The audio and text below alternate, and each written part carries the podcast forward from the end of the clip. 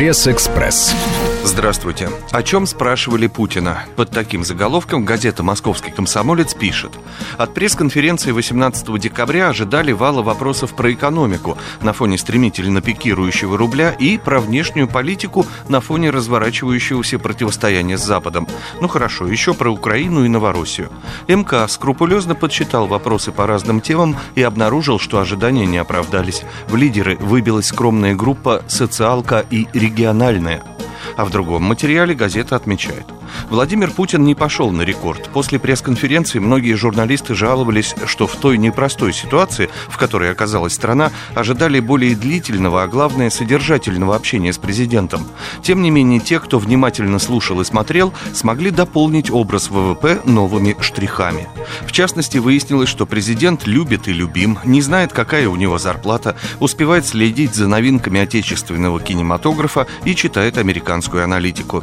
И, кстати, доллары на рынке после черного вторника появились тоже не просто так. Путин признался, что лично обзванивал экспортеров, делится своими впечатлениями с читателями «Московский комсомолец». Немного солнца в холодной воде кризиса. Так озаглавлена передовица в еженедельнике «Экономика и жизнь».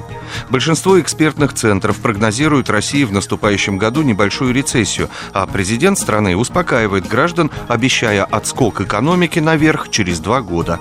Свет в конце тоннеля поддерживает надежды на рост мировой экономики и большой размер госрезервов. Среди предприятий в условиях падающего рубля выиграют те, кто активно займется импортозамещением и экспортеры, не завязанные на углеводороды. Вот так откликается на пресс-конференцию в Кремле «Экономика и жизнь». Заявление Путина об амнистии капиталов поможет легализоваться чиновникам.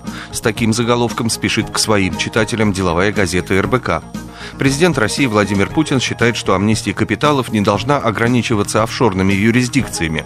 На пресс-конференции в четверг он высказался за легализацию имущества, записанного на подставные фирмы и родственников внутри России.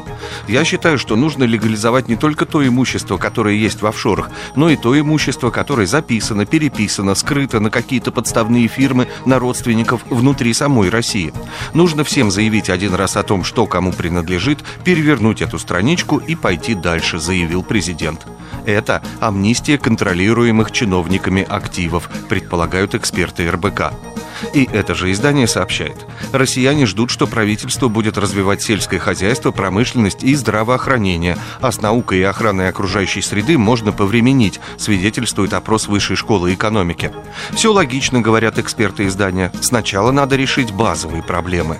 Со свежей прессой вас знакомил Андрей Егоршев. Пресс-экспресс.